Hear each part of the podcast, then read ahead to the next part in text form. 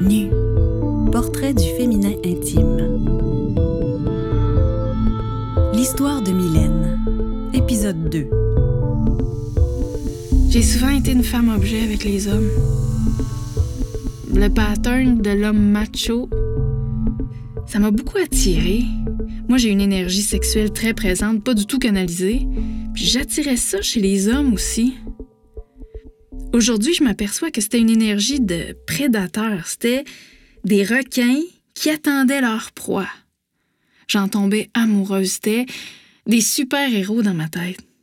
C'était des hommes sans sentimentalité, sans spiritualité, des gars centrés sur eux-mêmes, des gens narcissiques. C'est très physique. C'est à travers la sexualité que je me sentais aimée. Je me souviens dans la vingtaine, il fallait que je fasse l'amour tous les jours parce que sinon j'avais l'impression que l'homme avec qui j'étais m'aimait pas. Je pensais que si je me donnais pas à chaque jour, il me tromperait.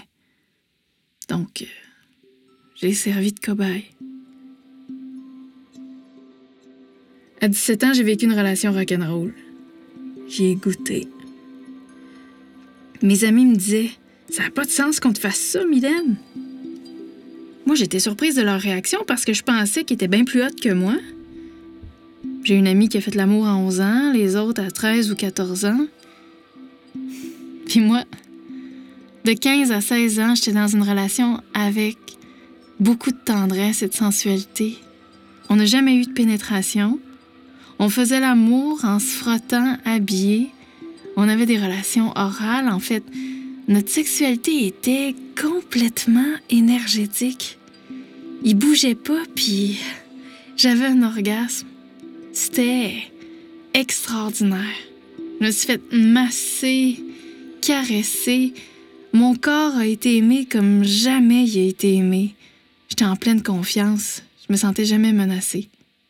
Mais, tu vois, les premiers chums que j'ai eus à 13-14 ans m'ont laissé parce que je voulais pas coucher avec eux. Le message était clair. Fallait que je me déniaise. À l'école, je me faisais dire que j'étais une PD, une pas déniaisée. Puis mes amis, les gars comme les filles, me disaient qu'ils étaient plus vierges. 20 ans plus tard, j'ai appris que c'était pas vrai. À cette époque-là, je me tenais avec la gang un peu intense. Fumer des joints, boire de l'alcool, essayer des drogues, faire du sexe.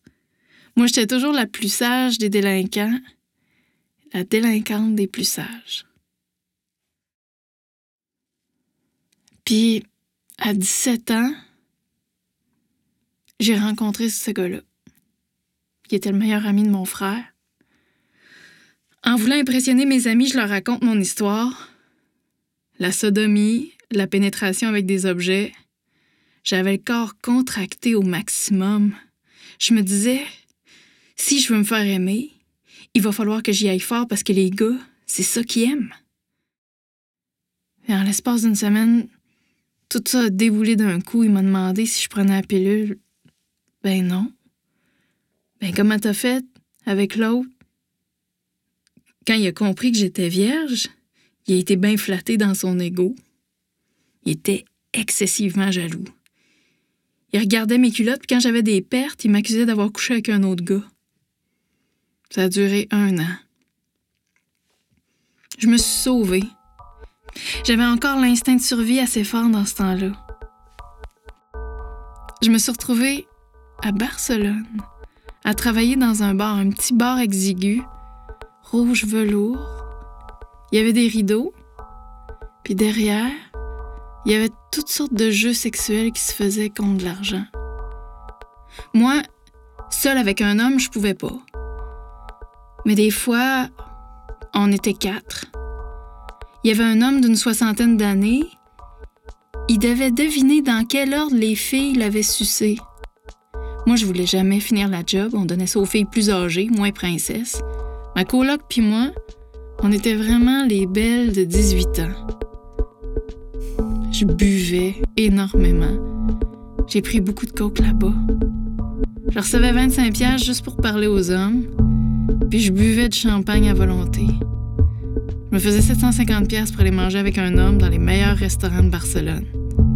Je me suis fait beaucoup d'argent, Je voyageais, je m'achetais du linge.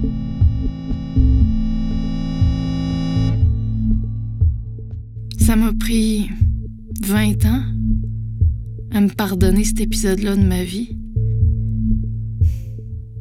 Je me souviens de la nuit où tout ce côté sombre, plein de jugement et de honte envers ma personne s'est reviré de bord.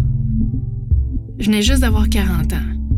Ce soir-là, je m'étais massé le ventre en profondeur avant de me coucher, puis dans la nuit, j'ai senti quelque chose de très puissant se transformer en moi. Quelle force! Instantanément, ça a été l'envers de la médaille. C'était super beau, puis surtout très puissant au niveau énergétique parce qu'évidemment, c'était pas rationnel. Maintenant que je me suis pardonnée, je dirais pas que je suis fière de ces moments-là, mais au moins, je suis allée au bout des choses. Il y a beaucoup de femmes qui, consciemment ou non, ont le fantasme d'être une putain. Au lieu de voir ce passage-là de ma vie comme un côté sombre, j'ai choisi de le percevoir autrement. Moi, j'ai exploré cet instinct-là. J'ai su préserver mon intégrité. La puissance que je ressens de plus en plus dans mon corps de femme aujourd'hui, tant au niveau de ma sexualité que dans ma maternité, me vient de ce passage-là à Barcelone. Voir l'humanité telle qu'elle est vraiment à 18 ans et de s'en sortir, C'était une épreuve puissante. Et une fois que mon ego a pardonné, que la honte, la culpabilité se sont transformées, j'en suis sortie grandie.